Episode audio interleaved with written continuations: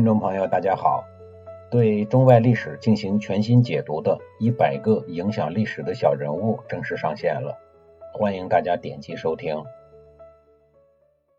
上一集里，我说到了见过大场面、大码头的齐桓公，面对通报周天子赏赐的宰孔，一时竟手足无措，甚是尴尬。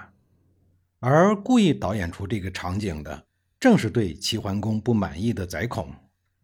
宰孔看得明白呀，齐桓公虽然打着尊王攘夷的口号，但他并不是真心的尊重周天子。周天子就是他棋盘上的一枚棋子，尊之也是为了用之。如今看到齐桓公利用天子这一枚超级大棋子，走到了人生中最华丽的舞台，于是就心生嫉妒、羡慕、恨。所以他在宣布天子的命令的时候，故意玩了一个小花样。目的呢，无非就是让齐桓公出丑。当齐桓公愣在那里不知道该咋整，就快要出丑的关键时刻，管仲站出来提醒齐桓公说：“请问国君，我们这次会盟是为了什么呀？”齐桓公回答说：“尊王攘夷呀。”齐桓公一下子就明白了，他虽然已经老了，但脑子转的呢还不算慢。齐桓公接着对宰孔说。天子的威严就在我的面前，就在我的眼前，我怎么能不跪拜呢？不跪拜就不符合礼，这是给天子蒙羞啊！说完这些，不管宰孔怎么说，齐桓公径直走下台阶，跪拜登堂受坐，标准动作一气呵成。得，宰孔的小阴谋失败了。就这样，会盟的第一项议程，在宰孔失望的眼神中。顺利结束了，紧跟着是宣布由齐国国家政策研究中心精心起草的五条盟词。这五条盟词原文读起来比较的晦涩难懂，我直接翻译成现代语言给大家听吧。第一条是关乎家庭伦理方面的，他首先要求每个人必须要孝，否则就要被诛杀，因为孝为礼之始。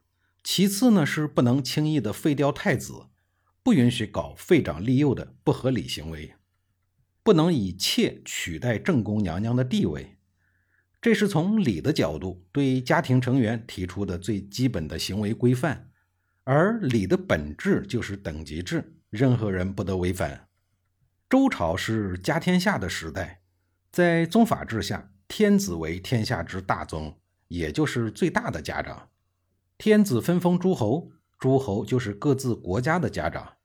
诸侯封建卿大夫，卿大夫又是各自家族的家长，以此类推，普天之下率土之滨被血缘的纽带连接成了一个巨大无比的家族。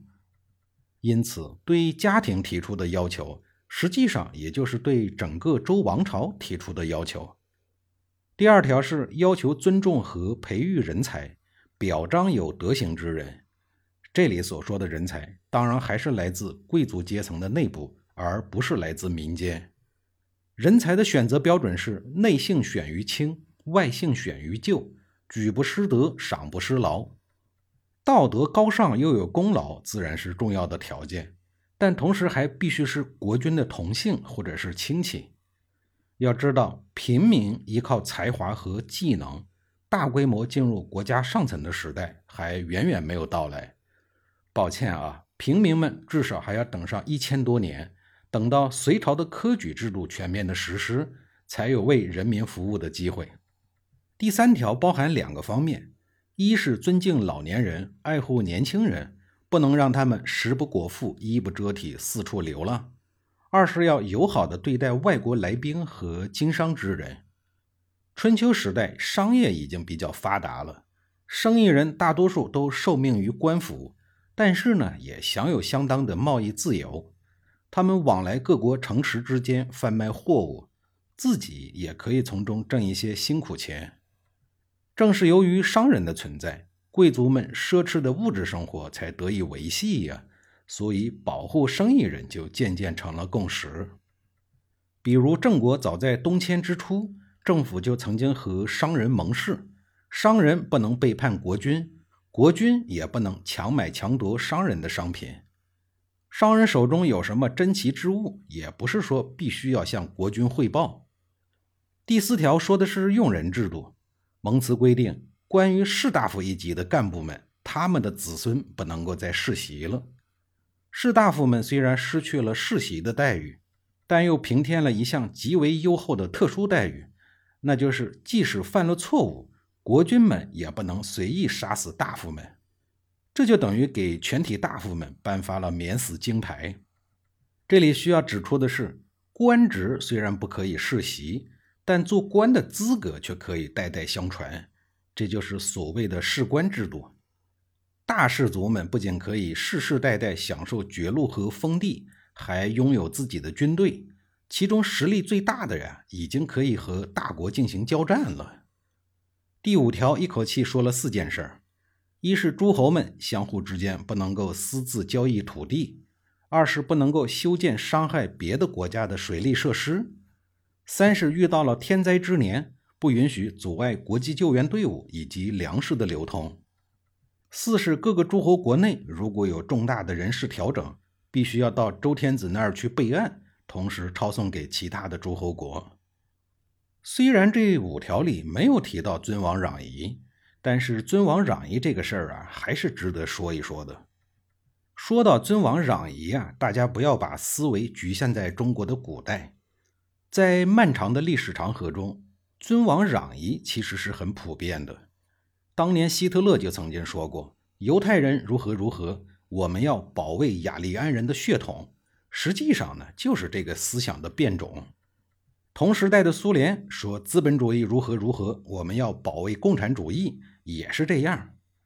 说到这儿啊，我们必须要深究一步：尊王攘夷这一招，每一个国家、每一个时期都在用，那是为什么呀？原因很简单，就因为它很好用呗。我们都知道，一个人如果想干成一件大事儿，除了搞学术研究方面例外啊，其他的方面都需要社会大规模的协作，都需要依靠外来人合作。需要建立一个共同体，形成团队，大家通力协作才有可能成功。建立一个有战斗力的共同体，离不开两条：一是利益，二是恐惧。尊王就是利益，攘夷就是恐惧。利益是引诱他，恐惧是威逼他。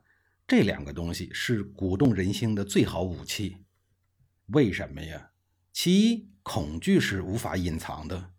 其二，恐惧是植根在人性之中，它危及生命，所以恐惧十分具有凝聚力。